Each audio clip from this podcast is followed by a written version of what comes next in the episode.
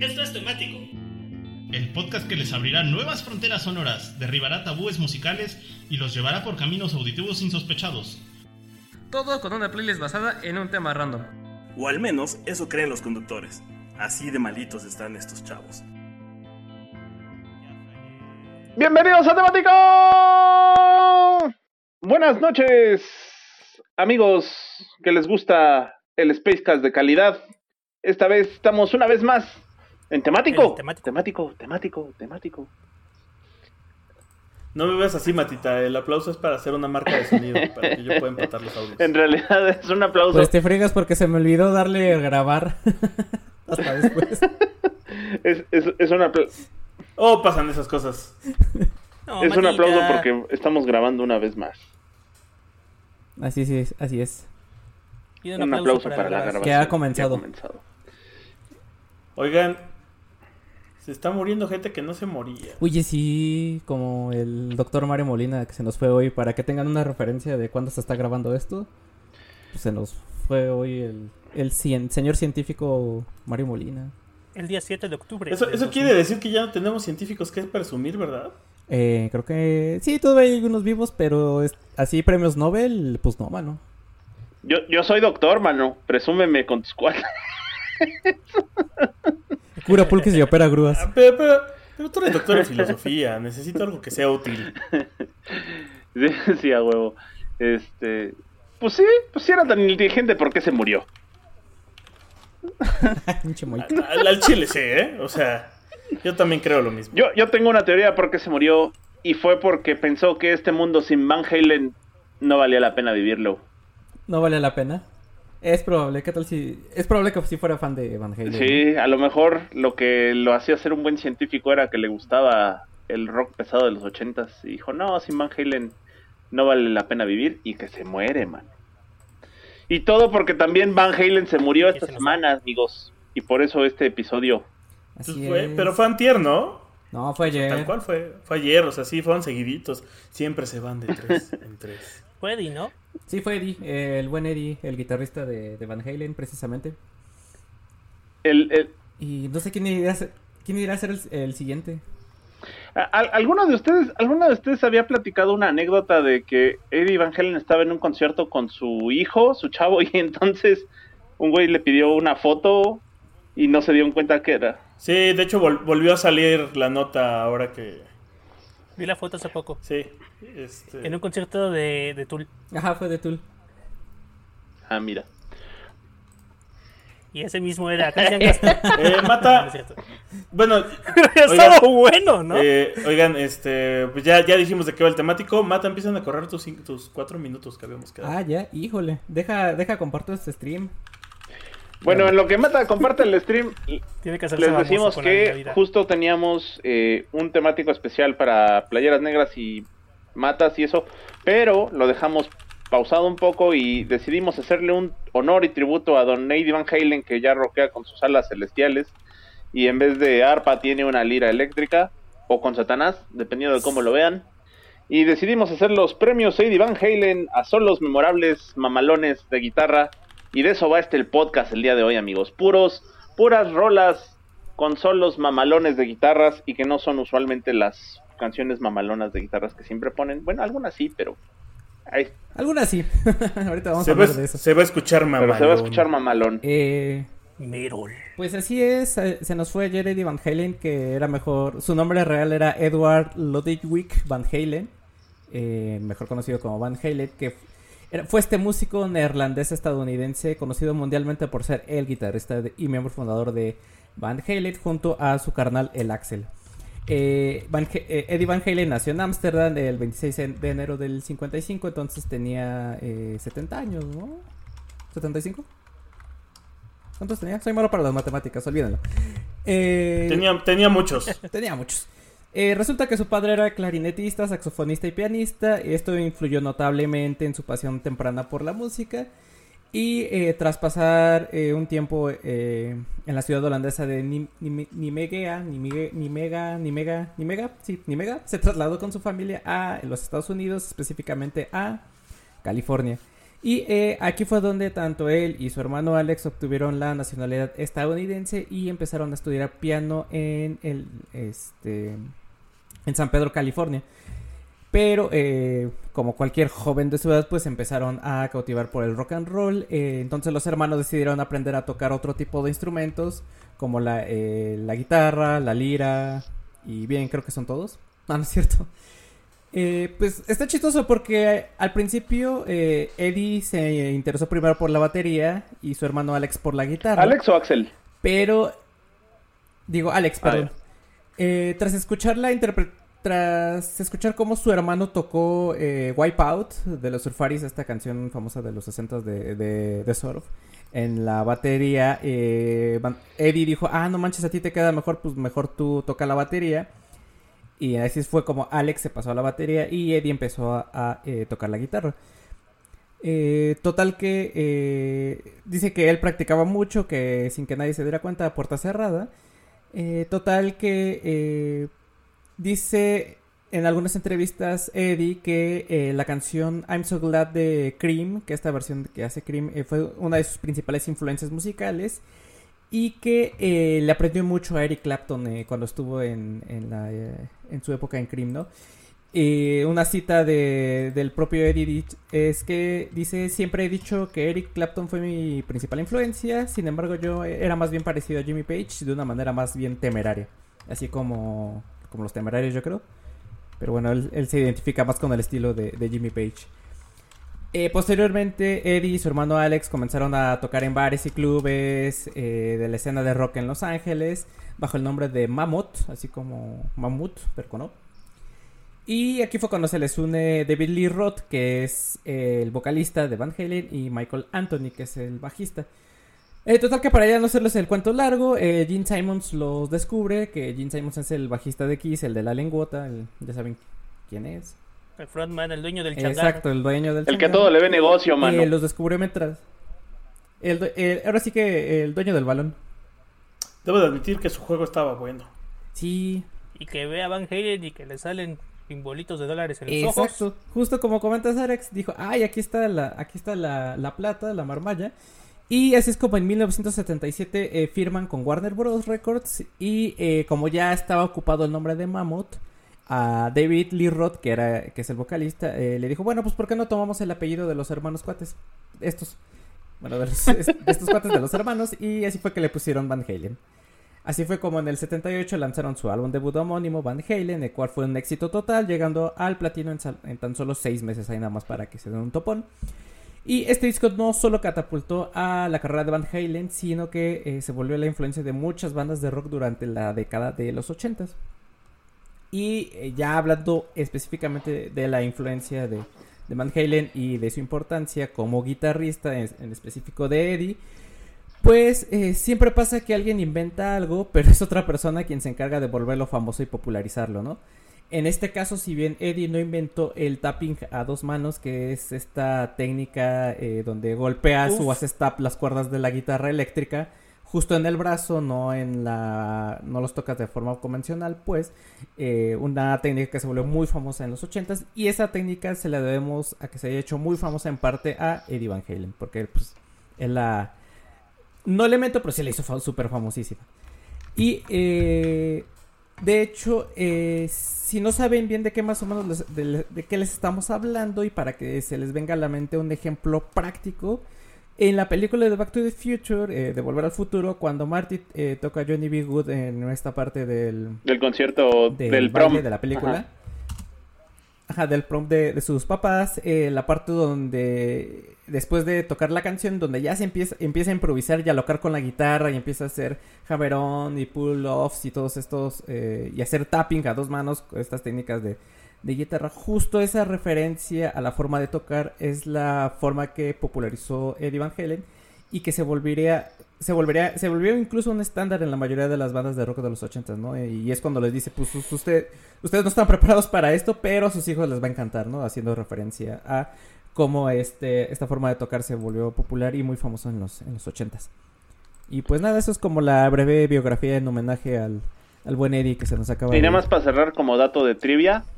Eh, sí, Diez está bien. segundos. Había, había, había una caricatura que es el laboratorio de Dexter, que tenía un, un spin-off que era una, una par- Ah, los amigos los justicieros.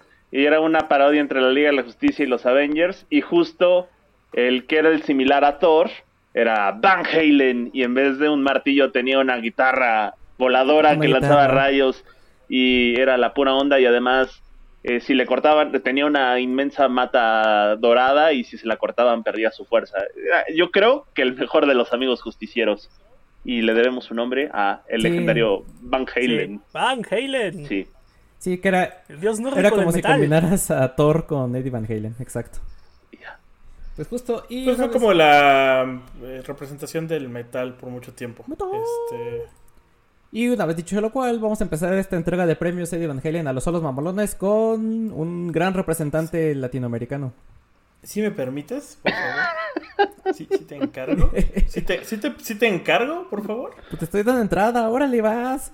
Vas, chavo. No, ya no quiero.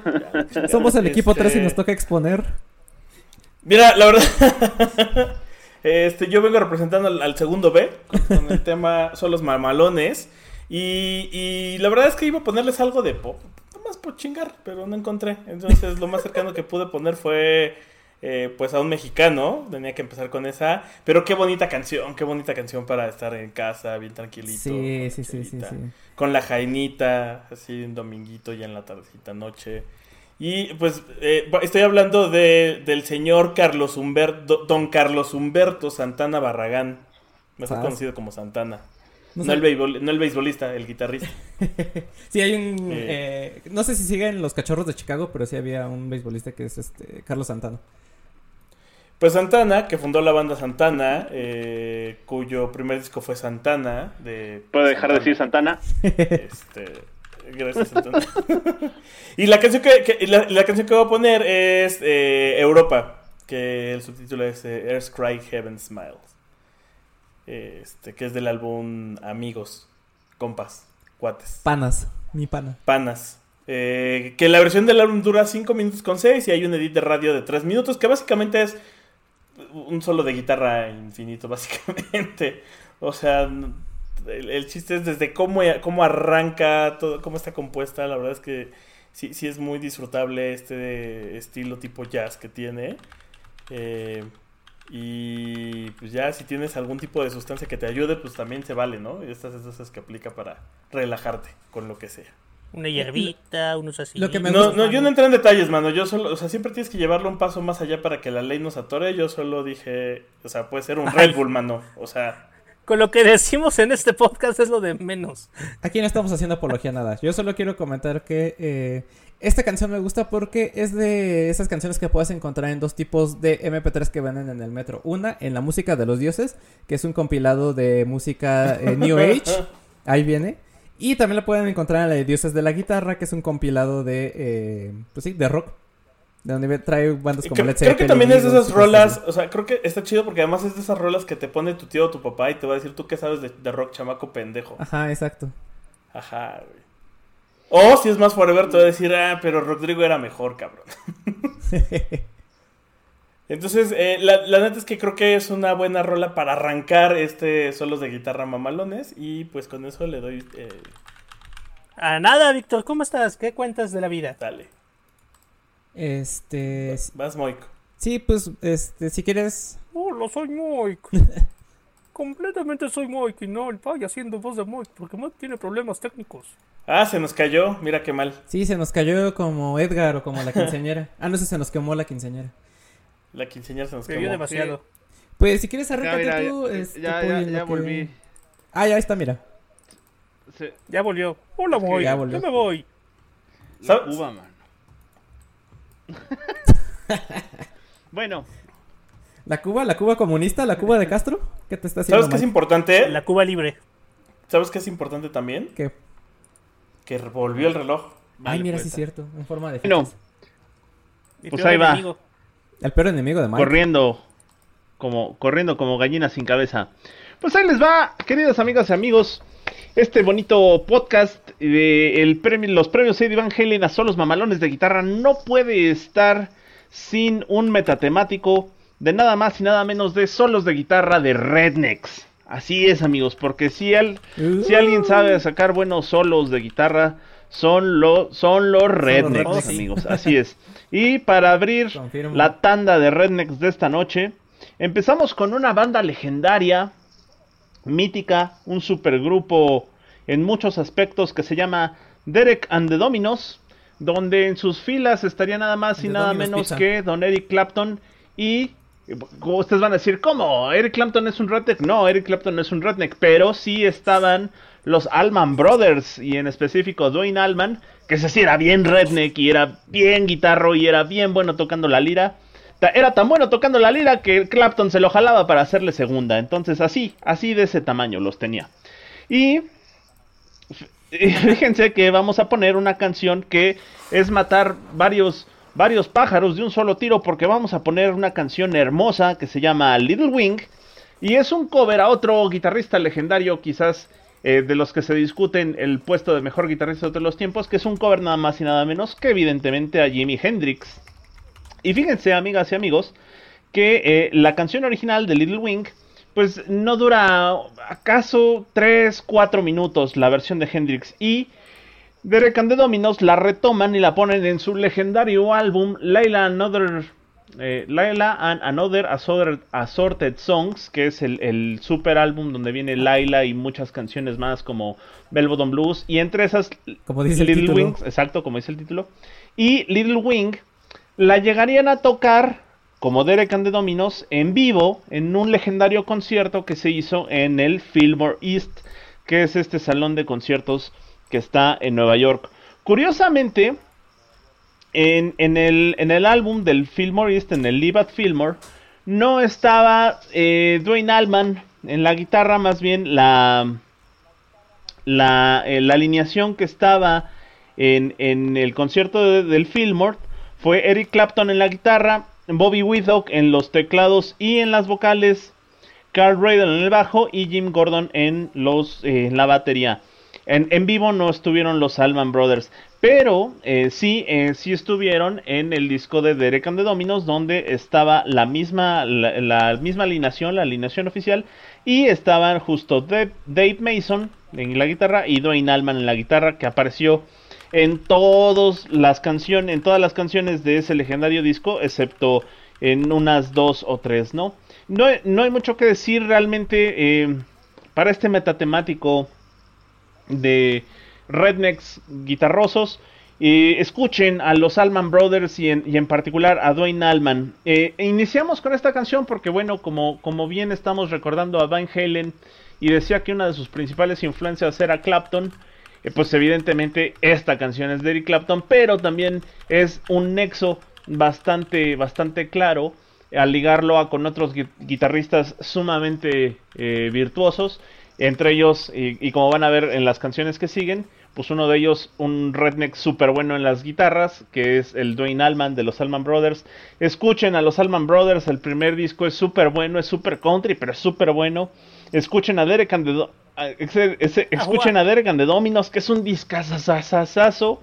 Y evidentemente escuchen a eh, Eric Clapton. La canción que les vamos a poner ahorita, que es la versión larga de Little Wing, que le hicieron de 7 minutos, viene en un disco que se llama Live at the Fillmore, que salió por allá de 1994, pero que originalmente fue grabado el 23 y el 24 de octubre de 1970 y que estuvo enlatado muchos, muchos años hasta que salió en el 94 y que además tiene un buen eh, grupo de canciones extras donde sí se escuchan bastantes jams y eso, ¿no?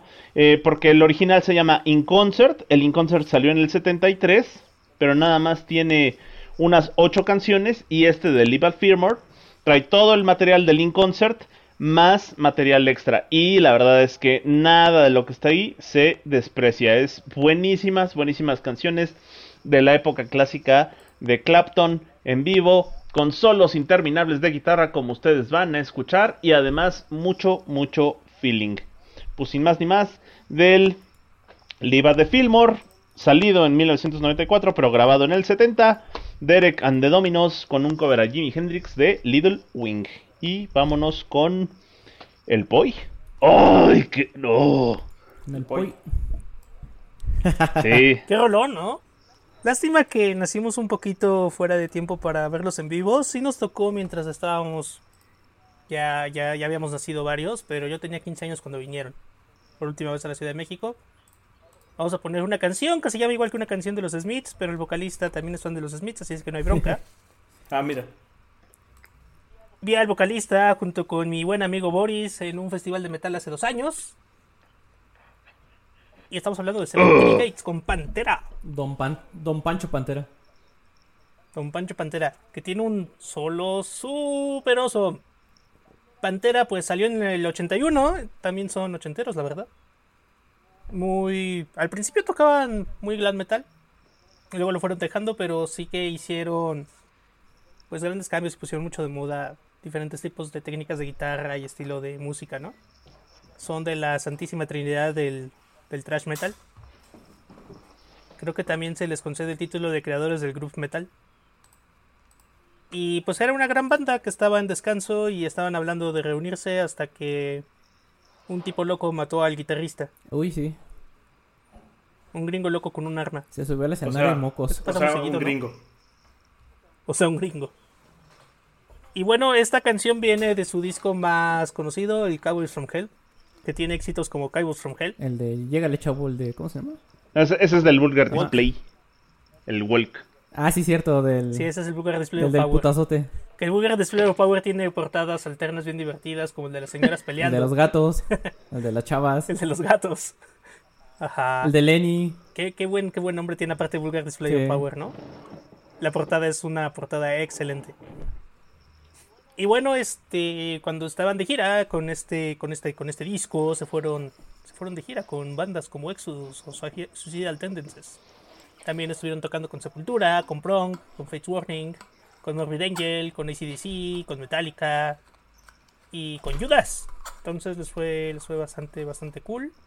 El disco pues estuvo en el 27 del Billboard cuando en su época le fue muy bien la verdad. La crítica dice que es un gran gran disco. Yo digo que es un gran gran disco. Está pues Phil Anselmo en la voz Tim Darrell en la guitarra Rex Brown en el bajo Vinnie Paul en la batería y Terry Date en la producción. Eh, Cemetery Gates es una es una power ballad que también pudimos haberlo puesto en el temático de power ballad. Siguiente. No sabemos cómo se va a llamar. Eh, No sabemos si va a estar, Pero- si va a haber. Ajá, exacto. Para empezar. La guitarra de Cemetery Gates me gusta mucho porque aparte tiene como ese tono lúgubre, como fantasmagórico, sabes, de espíritu haciendo "Uh". Y sí, porque también habla de un amigo que tenía que tenía el vocalista Phil Anselmo y se murió en Nueva Orleans y impactó mucho a sus amigos, entonces es un poquito como pues chale porque se murió hermano. Es como, oye, cucú, papá se fue. Pues algo así. Pero no con un papá, sino con un amigo. La canción ha sido tocada por Dream Theater. Hay una edición con Dave Mustaine y Fear Factory. Está rankeada como la canción, el solo de guitarra número 35 de los mejores 100 solos de guitarra según la, la Rolling Stone. Hay un cover con Between the Spirit and Me. Ojo ahí, Chu. ¿A poco? Si es que Chu nos escucha, Chu nos escucha. No, No, la verdad. creo que no. Si yo fuera él, no. Hay que decirle que hablamos de Between the Spirit and Me. Hay que hacer que nos escuche el buen Chu. Y pues nada, es un rolón, un rolón. Creo que Pantera es una de esas bandas de metal que uno tiene que entrarle. La calidad de producción es buenísima. La calidad de los intérpretes en cada uno de sus instrumentos está súper genial. El bajo, la guitarra y la batería se complementan muy bien. Como que había una conexión súper interesante ahí. Y creo que era una buena banda. Lo único problema que había pues es que el Phil Anselmo le entraba duro a las drogas y eso hizo que se separaran varias veces. Y que después mataron al, entraba durísimo. al Darrell en el escenario. hasta que mataron a Darrell. Qué triste, Sí. ¿no? Murió en el 2004. Uy, Ya tiene. pues ya casi. 16 años de eso. Lleva para 20. Ajá. Y con esa nota de vejez nos vamos con el siguiente vejete de este, de este programa. El Carcamal. más joven de todos los vejetes de aquí. Y que pronto te vayas al infierno, carcamal. Eh, pues bien, eh, creo que este segmento y casi todo el programa podría ser, podría haber llevado por subtítulo ¿Tú qué vas a saber de rock chamaco pendejo? y pudo haber estado patrocinado por Universal Stereo sin pedos también. Eh, porque pues casi todas las canciones que vamos a poner son de, de ese estilo. Y pues la siguiente en la lista es Hotel California, que qué podemos decir de ella, ¿no? Eh, según yo es de esas canciones que dividen opiniones, ¿no? O solo hay de dos, o la amas o la odias. Y creo que la razón por la que la odian, quienes la odian, es porque eh, debe ser, o más bien es una de las canciones más choreadas y choteadas de la historia, de esas que se intentan aprender las bandas de rock, tanto de los que empiezan a tocar y que terminan to- la terminan tocando horrible. O de las bandas de chamaco baboso en la secundaria que la sabe tocar. Ajá, o de las bandas de Chavo Rucos Forever que solo saben tocar eh, este tipo de canciones, ¿no? O, eh, total que siempre que va a haber una banda de rock en vivo, sabes que seguro van a intentar tocar Califor- Hotel California en algún momento. O sea, ¿me estás diciendo que Hotel California es el equivalente en las bandas de covers de Piano Man en los karaokes? Algo así, es como el lamento boliviano o el música ligera de... Eh, sería como Es el como equivalente latinoamericano, ajá. Y aún así, creo, no podemos negar que el solo de guitarra del final de la canción es uno de los más famosos, más reconocidos y mejores de la historia de... de- que dura... de, de la historia de, de rock en sí, este solo de dos minutos. Eh, de hecho, la, la revista Guitarist nombró, la nombró el mejor solo de guitarra en su lista de 1998, así la puso en el número uno. Y pues entrando un poquito a la historia, se dice que Don Felder, que es el eh, guitarrista, estaba eh, en su casa de la playa practicando con una guitarra acústica de 12 cuerdas, eh, mientras se le llegó como la epifanía musical para esta canción, ¿no? Henley, que es el baterista, propuso que fuera sencillo porque otros miembros de la banda querían sacar otras canciones de sencillo. Esta no la querían porque dura 6 minutos y medio y por problemas de, de la radio, entonces por eso no querían que fuera sencillo, pero pues empujaron la canción para que fuera sencillo y así fue, ¿no? Con todos sus 6 minutos y medio de duración. Órale. Cámaraman, usted, usted tiempo. disculpe. Ya, ¿qué, qué es eso? Te cae la eh, policía, mano. Sí, ¿eh? La policía del, de los chavorrucos. Eh, tal vez lo otro más famoso de la canción es la interpretación de la letra, eh, que la misma banda ha hecho que solo se trata de la vida de la alta sociedad en Los Ángeles, o que es un viaje de la inocencia a la experiencia y nada más. Sin Nah, ni embargo- madres, habla de un fantasma, güey. Sin No embargo, son famosas estas teorías e interpretaciones que señalan. Hay un chorro, pero hay- hay algunas que dicen que se trata de un hotel en San Francisco, que lo compró Anton LaVey, que es el fundador de la iglesia de Satán, y que ahí hizo su templo, entonces que está hablando de, de este, de este templo satánico. Otros dicen que se trata de un hospital psiquiátrico o un sanatorio mental, que es donde está internado el, el paciente que canta la canción. Otros dicen que se trata de la adicción a la heroína. E incluso algunos dicen que se trata de canibalismo, ¿no? Hay un, hay un mar de interpretaciones de, de esta canción. eh, creo que ¿Cómo llegan a canibalismo, güey? O sea, tengo, de verdad es una duda honesta. O sea, ¿cómo? No sé, no me dio tiempo de investigar, pero vi que también hay quienes creen que se refiere al canibalismo. Supongo que... Así como el de la heroína dice que te mete al mundo de la hero- heroína y que después no puedes salir, supongo que es también así la interpretación que le dan los caníbales, ¿no? De- o del Claro. canibalismo que te meten al mundo del canibalismo y después no puedes salir. Pero, Eh. pero al final sí habla del hotel que está ahí en Todos Santos, ¿no? Pues no hay como... Los de la banda no han dicho nada oficial. Y algunos señalan que sí es este hotel que mencionas, o sea que ese es el que inspiró. Pero pues son... Hasta que los de la banda no digan algo concreto, pues son espe- especulaciones nada más, ¿no? Y creo que eso es lo padre de la canción, ¿no? O el que la ame... Independientemente de que la ames o la odies, eh, hay que reconocerle que por un lado tiene uno de los solos más famosos y que por el otro la interpretación de la letra es lo que la ha mantenido viva a lo largo de la historia, ¿no? Eh, debido a esto, a todo el material que genera y a todo el debate, ¿no? Hay videos en YouTube de interpretación de, de la letra, de qué eso se podría significar, de las leyendas, de hoteles incluso embrujados de que pueden tratar esta, de los que está basada esta canción, eh, se podría decir. Y pues todo esto genera morbo y una gran cantidad de historias fantásticas que pues nos gusta, nos gusta este tipo de, de historias a, a los humanitos que nos cuentan historias para asustarnos. Hay, hay que ir a Todos Santos. Sí. Y pues bueno, me acuerdo de esta canción porque mis hermanos tenían el LP de, eh, del disco de grandes éxitos de las Águilas, bueno, de The Eagles, y pues venía esta, este rolón. Y pues, Dicen que una de las mejores versiones grabadas es la grabada en 1976 en el Fórum de Los Ángeles. anda la osa. Y la verdad sí se escucha bien chida. Si consiguen la grabación sin pérdida y se ponen uno- en unos buenos audífonos, unas buenas bocinas, está muy bien separados los canales, gran producción en vivo, está genial. 10 de 10. Ahí está, el consejo de su amigo Cyrex para la producción y técnicas musicales. Escuchen. Mira qué cosas. Y ya dimos la vuelta. Sí, señor fíjate. productor. Bien raro, ¿no? Sí. Qué cosas. Este. Bueno, yo estoy a punto de aventar un triple mortal de cabeza eh, con los ojos cerrados. eh, ¿Quién eres? Sí, justo. eh, Gracias por rendirme tributo una vez más. voy a poner una canción de Oasis. Una canción muy chida de Oasis que es Champagne Supernova. Que lamentablemente la versión que voy a poner en la playlist pues va a ser la de uno de los, este, el vivo en Wembley, porque pues no hay de otra. Pero la razón por la que la clavé aquí fue por, por una versión que existe de un en vivo en Japón, donde se avienta Noel Gallagher un solo de guitarra como de 5 minutos. O sea, la, la rola en la versión de álbum dura 7 minutos, en la versión de radio dura 5, y en esa versión que está el video en YouTube, eh, dura 12 minutos la rola, y de esos 12 minutos los últimos 5 o 6 son de Noel Gallagher tratando de lucirse, y creo que es el ejemplo de un solo mamón de, de guitarra. Este, está muy chido, la neta vale la pena, y solo por esa razón ya lo pude clavar aquí. Nada más para poder, así. Gracias. E- elegante, puntual. Ahí tiene el solo de guitarra. Este. Champagne Supernova creo que es una de las mejores rolas que tienen. La verdad Sí, es que sí, es sí. de las mejores rolas que hay. De acuerdo. Eh, está, eh, es del What's the Story of Morning Glory. eh, justo de esta época en donde. De hecho, la lucieron mucho en Network. en este mítico concierto de Network, eh, esa rola. Eh, y pues también habla de. Esta sí habla de. Seguramente es de drogas, pero dicen que es de alcohol. Lo más probable es que fuera más alcohol. Y de cómo les hacía tener esos delirium tremens, principalmente. Como casi todas las rolas. de- ahora que, que salió el documental este de.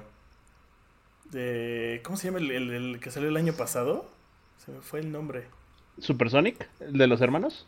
De Supersonic, ajá, el de Supersonic, y que de repente sea de, ah, sí, esta canción la hicimos porque no, me metí tanta droga que terminé en la casa de una amiga que fue la que me ayudó a que me, se, me baja- se me bajara lo chachalaco y, y me pasé de lanza. y el baterista estaba harto de cómo, de, de cómo nos este, metíamos de todo. Y entonces te das cuenta de que casi todas sus rolas hablan de eso. Y pues nada, con eso, este, pues ya, ya la clavé, ahí chequenla. La verdad es que si Sí, pueden, échenle un ojo a la de YouTube. Eh, esa es la que vale la pena. Este, no hay versión en Spotify, lamentablemente, de esa versión, de esa canción. Y, y justo muy ad hoc al 25 aniversario de ese disco. Que acaba de ser la semana pasada. Ah, sí, claro, y esa era la razón. Ahí está. ¿Ya ves? Sin, sin splashar agua. claro. Sí, sí, claro, sí, ya estaba planeado, se me había olvidado. Este, vas, Moik. Bueno, pues eh, después de esta maroma de 10 de 10, amigos, vámonos con más, más rednecks, rednecks rock and rolleros, rednecks que le hacen el amor a sus guitarras. Y vámonos con un grupo fenomenal. Ya sus Pues primas. Sí, se casan con sus primas, pero le hacen el amor a sus guitarras. Ahí sabrán ustedes su, su onda. Vámonos con un grupo fenomenal que se llaman Los Forajidos. O bueno, algo así se traduciría, pero su nombre original son The Outlaws. Así es, los Outlaws. Y los Outlaws son famosos en el circuito country y rock redneck en Estados Unidos, pero en, eh, a nivel mainstream solo son eh, usualmente identificados como un what- one no, hit wonder. No, Sí, ¿qué no lo son, ¿Se no son un one hit wonder, pero usualmente la gente los Oigan, yo, yo- yo identifica puedo contar que yo vi a los con esta, esta canción que es Así de eh, Green. Grass and High que Tides, que es la que vamos a poner el día de hoy. No, no, no, o sea, entré, entré a un restaurante De- de Outlaws sabes, al casino y es, estaban ahí en el eh, show, güey.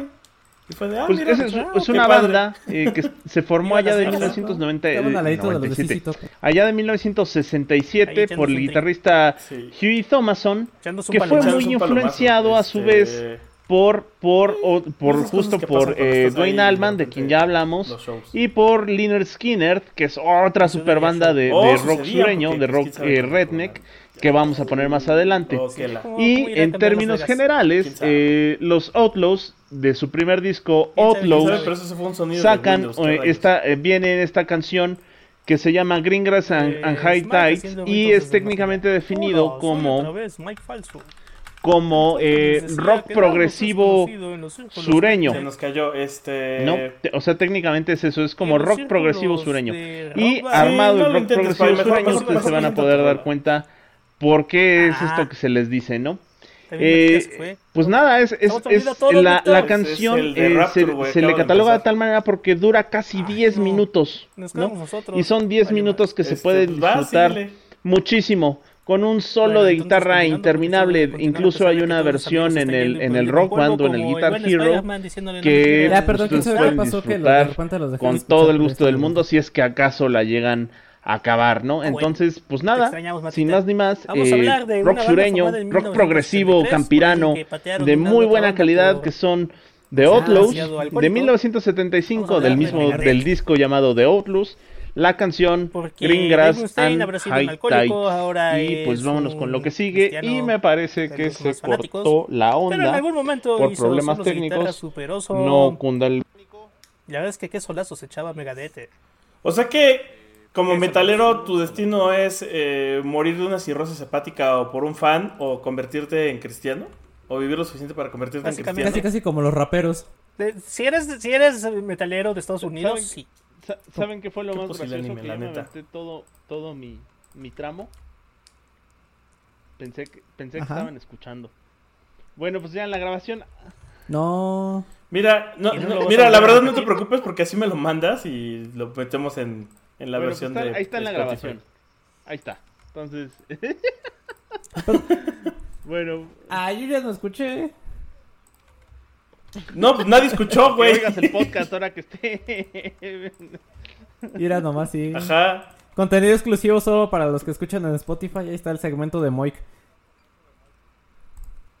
Contenido Paguen exclusivo. un dólar y van a poder desbloquear la sección de Moik. Ey. Un dólar. Bueno, este, ¿qué, Suscríbanse a nuestro Patreon para escuchar las partes de Moik. qué decía? Que se, se continúa. Bueno, pues esta canción es Hangar 18, sale en Guitar Hero 2. Hangar 18 es un rolón que habla de extraterrestres. Tiene uno de los solos más interesantes de Megadeth. Yo creo que del mismo disco, el disco que es, es Rest in Peace, ¿no? Sí, Rest in Peace de 1990. Tiene también Holy Wars, que es un rolón. Un rolón. Tengo una duda, ¿por qué el Hollywood 73% Punishment de tus recomendaciones de temático vienen de, de Guitar Hero y de Rock Band? Pues estuvo gracioso porque me volví muy fan de Guitar Hero y Rock Band porque venían varias canciones que me gustaban.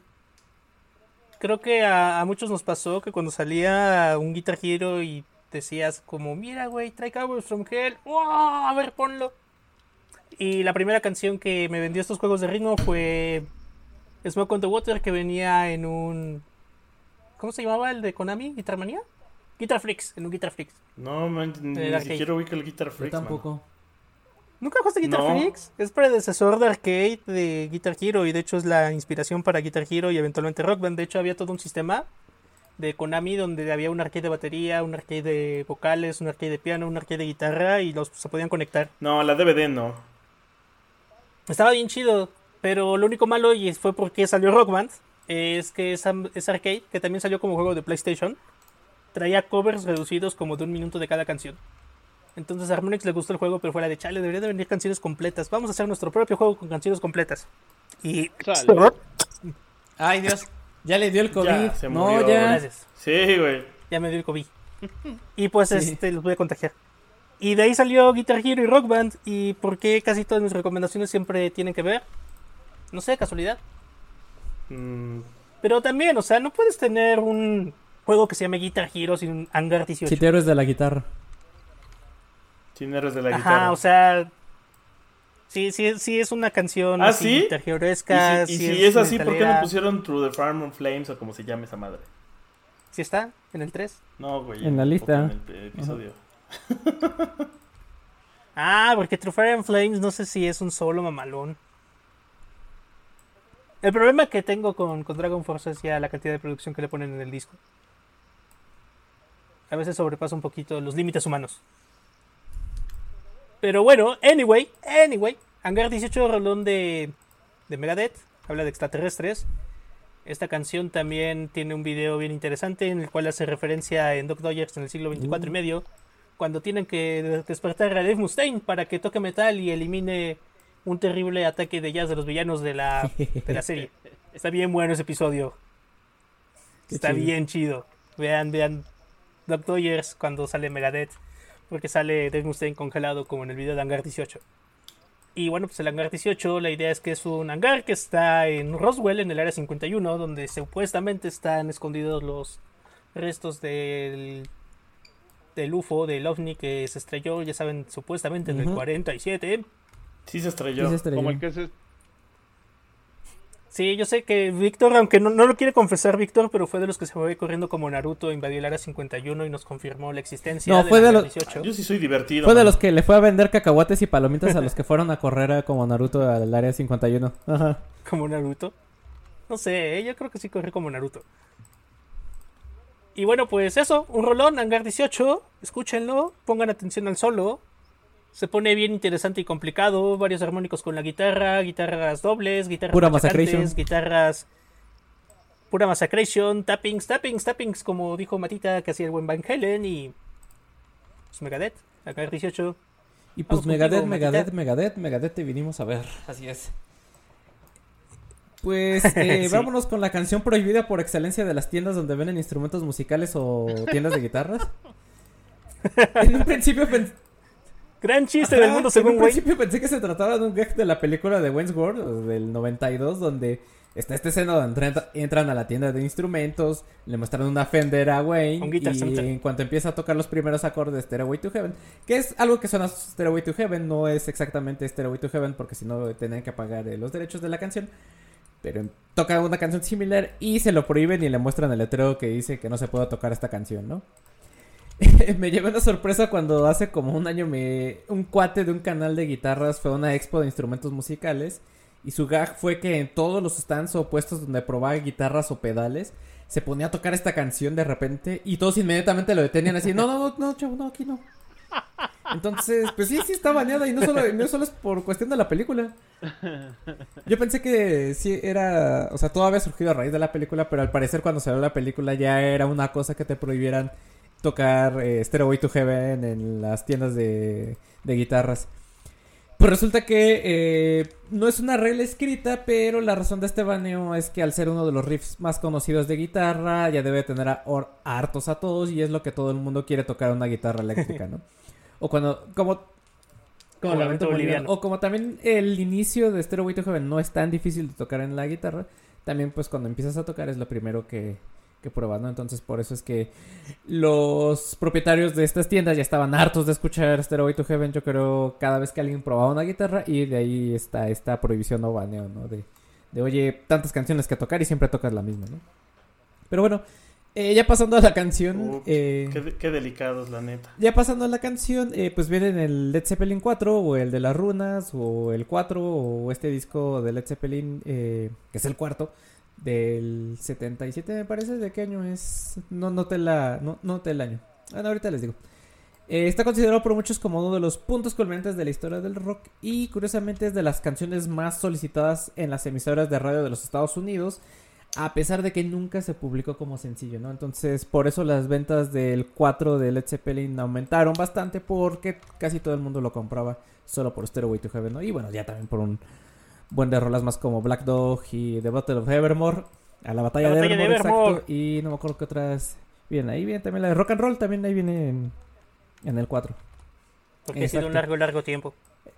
Ah, Eh, pues la letra de. Stairway to Heaven fue escrita por Roberto Planta, eh, inspirándose en el libro de Lewis Spence, Magic Arts in Celtic Britain, o algo así como artes mágicas en la británica, en la Britania Celtic- céltica.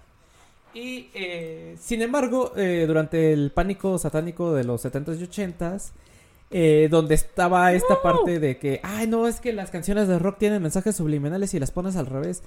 Eh, dicen que si la pones al revés, dicen, dice algo así como, oh, aquí está mi dulce Satán, aquel cuyo estrecho camino me hiciera triste, cuyo poder es el de Satán. Él le dará a aquellos el 666, había un pequeño convertirse donde él nos hacía sufrir, triste Satán, algo así, ¿no? Se inventó la gente. Total que, eh, pues, científicos se unieron para darle la razón a Led Zeppelin y decir, no mamen, pues nadie puede, casi casi todo el mundo entiende lo que se le da la gana cuando pones una canción al revés. O sea que déjense de payasadas. Eh, pero el chiste, eh, bueno, por otro lado, resulta que también Jimmy Page, como para echarle leña al fuego, es seguidor de las teorías ocultistas de Aleister Crowley, de la bestia, y eh, resulta que Jimmy Page compró la mansión a orillas del lago Ness de, de Aleister Crowley, donde... eh, ajá, Se la ganó Ozzy. para ver a Nessie. Donde eh, se menciona que ya saben, ¿no? Dicen que se practicaban ritos oscuros, orgías y que se consumían drogas de todo tipo, ¿no? Ahí todo una la re bien sabroso. Se da Sí. duro al opio, ¿no? Se veía que se ponen bien padres las fiestas ahí, pero bueno. Entonces, pues ahí dicen que se inspiró de- también de estas fuerzas obscuras que venían de esa mansión para escribir esta canción, ¿no?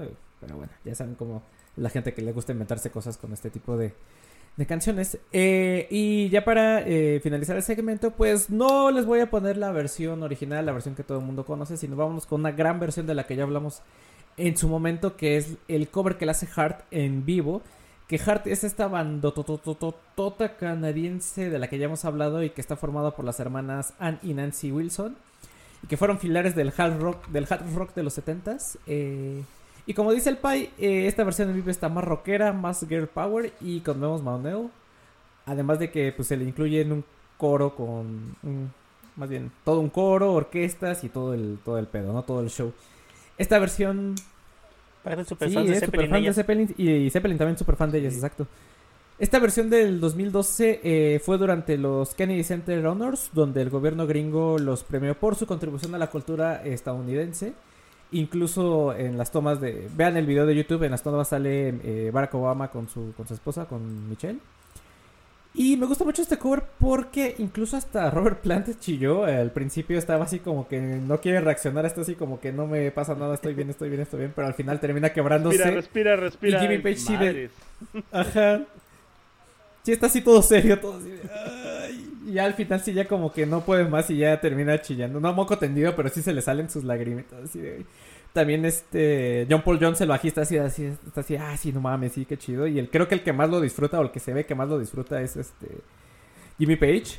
Que sí se le ve su cara de alegría y cómo lo está disfrutando. Y, al final se ponen de pie, saludan. Los de los de la banda que tocaron y las de Hart los, hacen una reverencia y todo así súper padre, ¿no? Porque eh, este cover es un must, es, me atrevo a decir, uno de los mejores covers de la historia de los covers eh, y que, es, que le llega a competir al original y no solo eso, y no solo eso, ¿no? Que la llegan a superar en ciertos aspectos. Entonces, pues sí, vean el video que está en YouTube, aquí nada más está el audio en Spotify. eh, de esta interpretación de Hart en vivo de Led Zeppelin, de la que ya hablamos en, en algún momento cuando Moik puso también a, a las Hart, pero eh, pues sí, ahí está la recomendación otra vez, vean este video. Y una vez dicho lo cual, vámonos otra vez con el señor productor y una gran rola que me gusta mucho. Sí, tuve que sacrificar. Ay, pinche a Vic, los me, robaste la A canción. Calla, de, de hecho, ¿sabes qué es lo triste? Que, que me quedé sin la opción de poder decir, pinche Mike, me robaste la canción. Nada más te dejó la canción para él poder decir eso. Ajá, güey, nada más me la dejó. Ah. Pero, pero ese es el punto, ya no lo puedes decir porque la cediste. Una vez dadas, ya no las puedes pedir, güey. La tierra De es- regreso.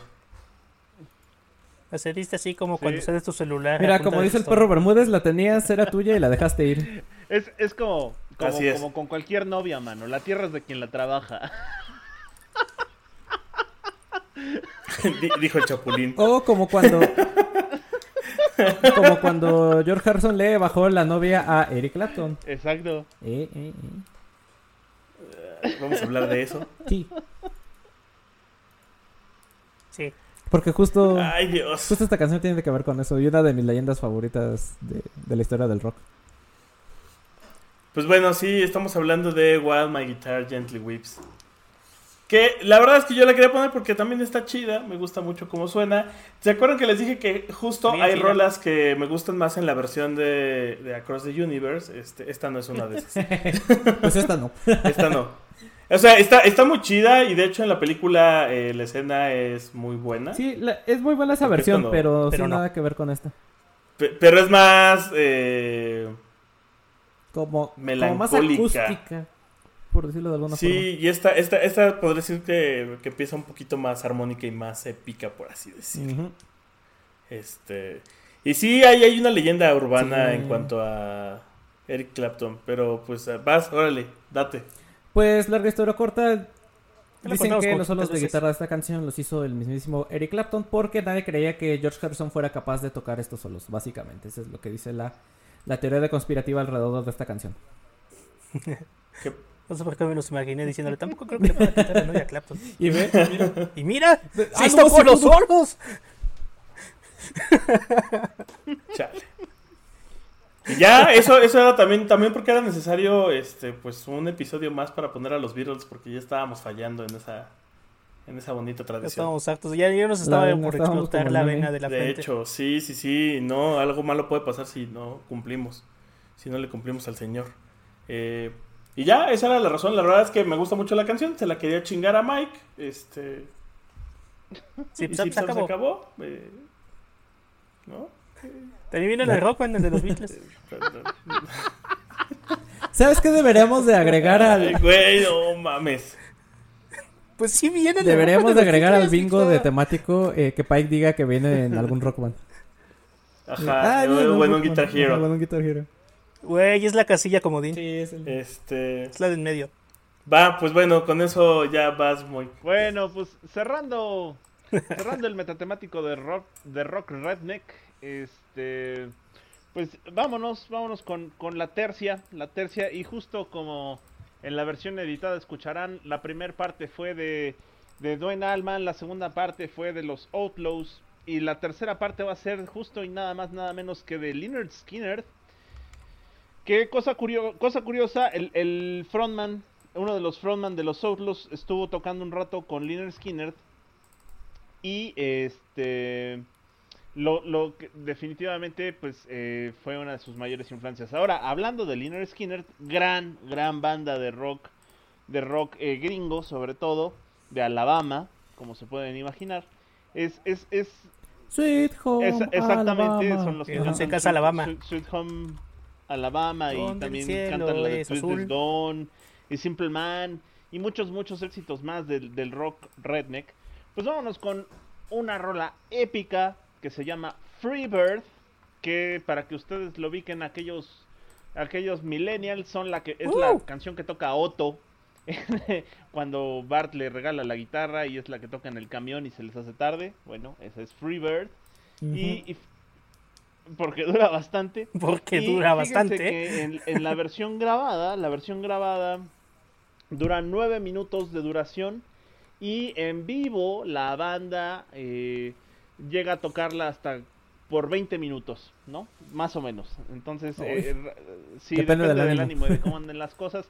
Es otra de estas muestras de rock sureño progresivo, porque así se le puede catalogar si lo quieren ver de alguna manera. Y tiene unos solos inmamables de guitarra, así, eh, eh, el, el- el solo, el sol, los solazos Uf, no es uno, Solazos. son dos porque el, los riffs de la guitarra es a guitarras gemelas y una le contesta a la otra, ¿no? Y Entonces así, así, así van. Es un solazo tan cabrón que parecen es dos. uno que parecen dos. Bueno, Dueling Guitars, exactamente. duelen guitars. Y, y pues no, no hay mucho preámbulo, les podría platicar mucho de Lynyrd Skinner, pero lo que deben de, lo que deben de realmente tomar de estos cuates es que escuchen sus álbums, en particular el primero que se llama Pronounce Lynyrd Skinner, que es el que trae la mayoría de sus éxitos más conocidos, y sobre todo Se dice Sí, Skinner. el así se pronuncia, Lynyrd Skinner. Y pues la neta es que escúchenlo, escúchenlo porque además eh, Freebird fue producida por, por el legendario Al Cooper, que es este súper buen músico, y salió esta joya, joya de canción que es, es, es hermosa, ¿no? Son nueve minutos de solos de guitarra mamalones, como este podcast amerita, amigos. Entonces, neta, escuchen, escuchen esta canción, Freebird, de 1973, del álbum Liner Skinner, de los Liner Skinner, eh, pues tocando como Liner Skinner, man. Entonces, pues sí. ¿Puede dejar de ser Liner Skinner, por favor? Sí, Oye, Boris. Este, ¿sabías que esa canción No lo puedo creer. Deja, deja tú, deja tú eso, este, tiene, es, es, es importante en dos grandes escenas de dos grandes películas. venga de ahí. Ajá. Sí, este, pues sale en, todo sucede en Elizabethtown, en el funeral, es eh, la, la- la canción que toca la banda de covers del primo, cuando se incendia el Freebird, tal cual, y es como icónica la escena porque representa como esta libertad y que ya, ya fue, ya fue el papá y ya fue todo y pues ya tienes que dejar ir. Y la otra, en la Y, muerte duele. Según yo, no, eh, ¿a poco sale en Amarte duele? Estaría cabrón. Este, sale en Kingsman, ¿no? Es la, es la canción que suena Ah, en creo Kingsman cuando es- está en la mítica escena de la iglesia. Creo que sí. ¿Cuál? Porque Sí, vamos sí, a sí, es, es Freebird. ¿Cuenta como solo el inicio de la canción? Pues más o menos Empieza con un solo. el riff, ¿no? Más que, más que con el solo, empieza con el riff.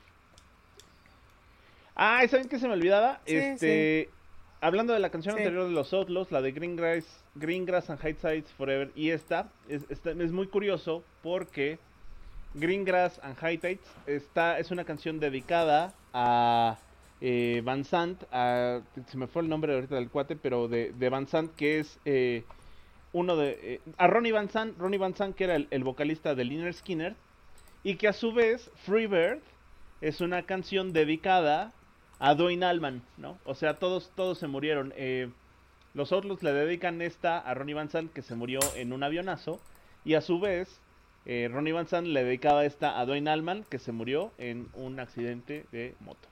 Y pues nada, ahí está el, ahí está el metatemático de Rednecks Guitarrosos. Escuchen las tres canciones rolísimas. Y pues, Como el metro, mano, puro accidentado. sí, mano, Rolísimas. qué caray. Y pues con eso Ay. nos vamos con... Uy, el Judas Predicador. Uy, sí. el- y- Vas. Sí, es hora, es hora de ponerse la ropa de cuerule. los estoperoles. Hora de sacar los estoperoles. Simón.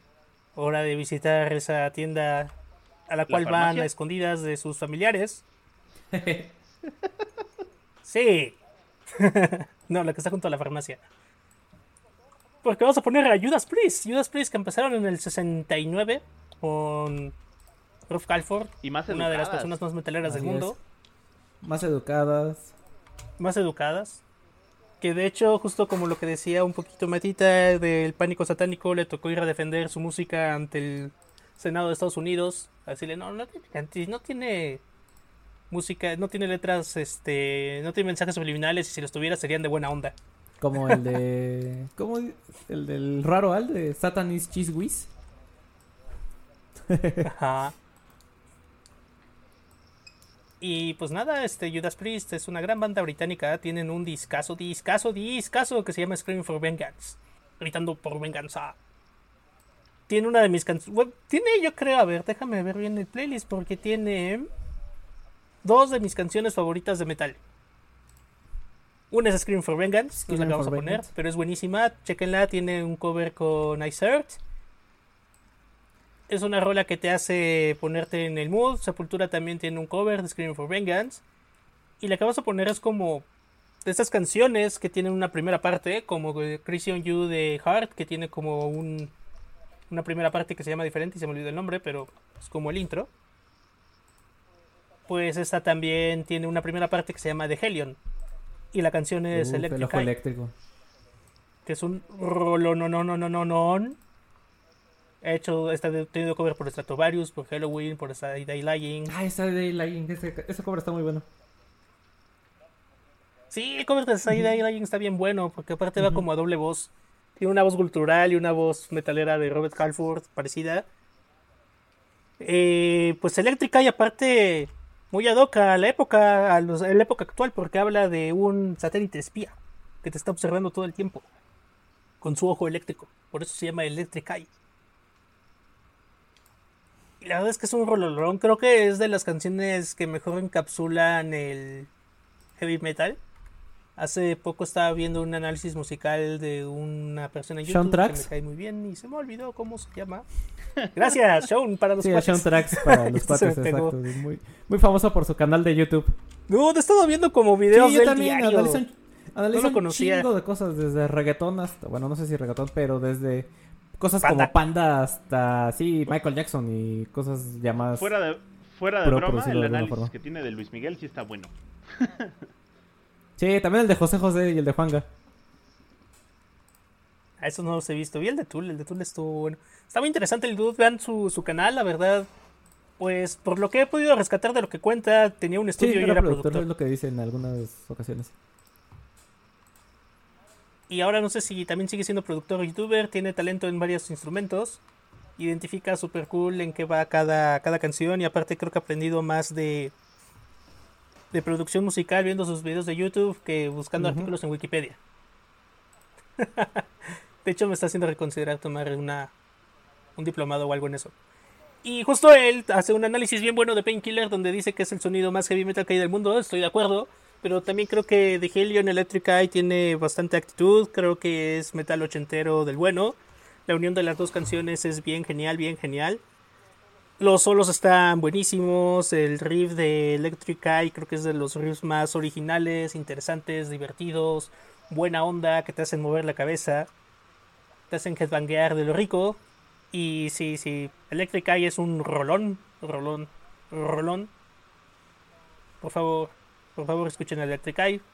No sé qué más decir del buen Judas. Iban a venir, pero pues hubo pandemia y se sucedió un poco eso. Y están grandes, ya están bastante grandes Sí, yo también, creo la que verdad. ya... Ya andan entregando el equipo. Sí, no, ya. Ya, pues Robert Halford tiene. Tiene Ay, se 69 años. sigue, man. se sigue igual de rudo.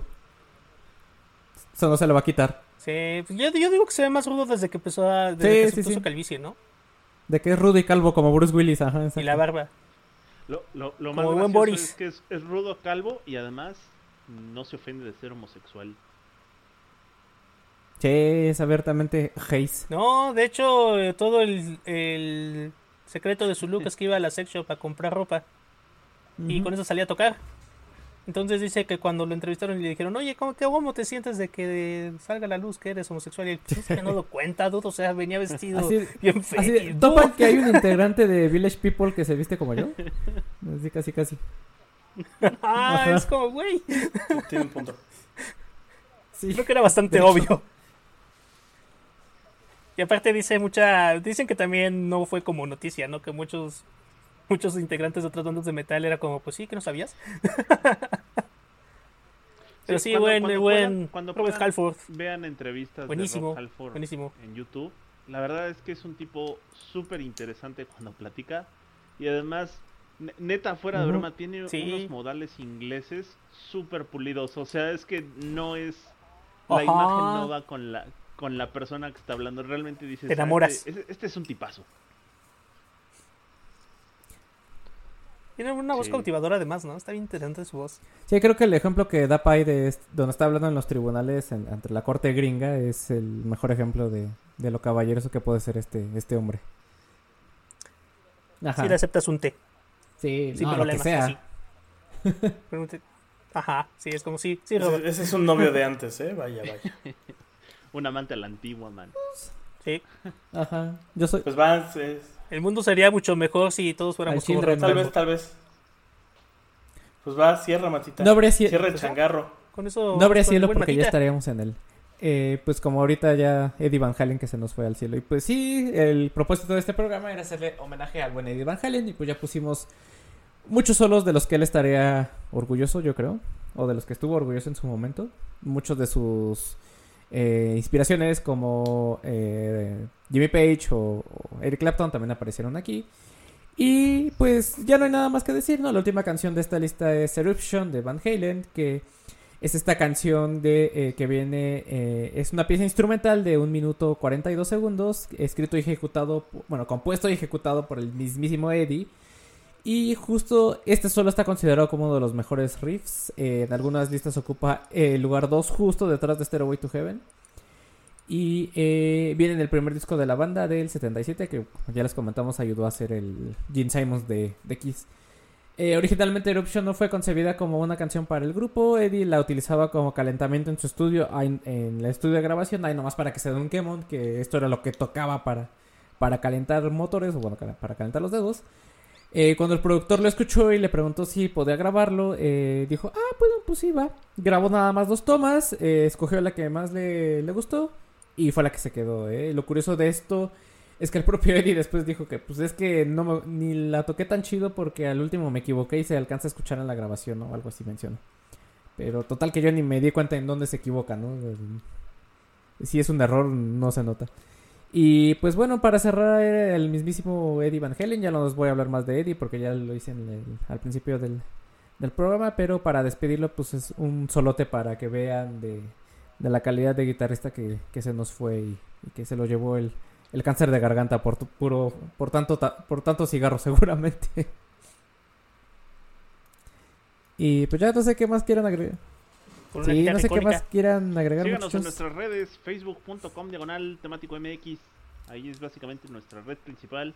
Tenemos un Patreon, este, el cual por cierto siempre doy el link mal. ¿Cuál es el Patreon? ¿Patreon diagonal temático? Diagonal temático. El Pateón. En el cual pueden ver el contenido exclusivo eh, con la voz de Boris. Ah, y escúchenos en Spotify, en la sección de podcast, busquen temático, suscríbanse para que escuchen eh, salud, para que escuchen para que escuchen a Selena estornudar el, contenido adicional y suscríbanse en Spotify para que cada semana escuchen nuestras lindas voces hablándoles de música bonita que tienen que escuchar completo y los playlists en nuestro perfil de temático que les armamos con mucho mucho cariño. Pues eso. Íbamos a usar el, eh, música ligada a su recuerdo, pero pues el fonógrafo nos iba a demandar. Oigan, no encuentro el patrón. Ah, ya se cayó. ya lo tiró la Conapred. ya, yo creo que ya lo tiró la Conapred, mano. Híjole. Pero hay un temario podcast, hay que demandarlos. Este. Temario. Bienvenidos a Temario. Pues eso. Temario y temerario también. Los TQM, nos escuchamos, nos solemos luego. Cuídense mucho. Cuídense mucho. Bye. Bye. Coman frutas y verduras. Escuchen solos mamalones. Bye. No hagan drogas. Bye.